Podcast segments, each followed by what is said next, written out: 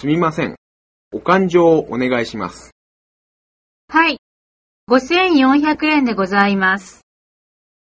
それじゃあ、5500円で。お釣りは取っておいてください。どうもありがとうございました。これからもぜひごひいきくださいませ。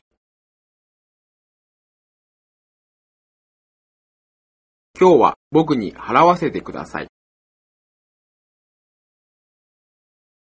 誘ったのは私なんだから、私が払いますよ。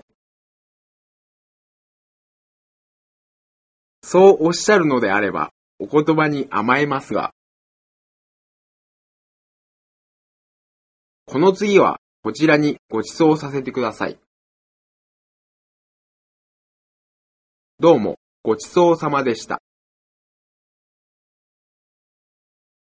これにはサービス料も含まれていますか？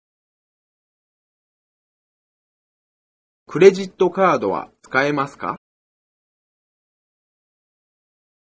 すみませんが、領収書をお願いします。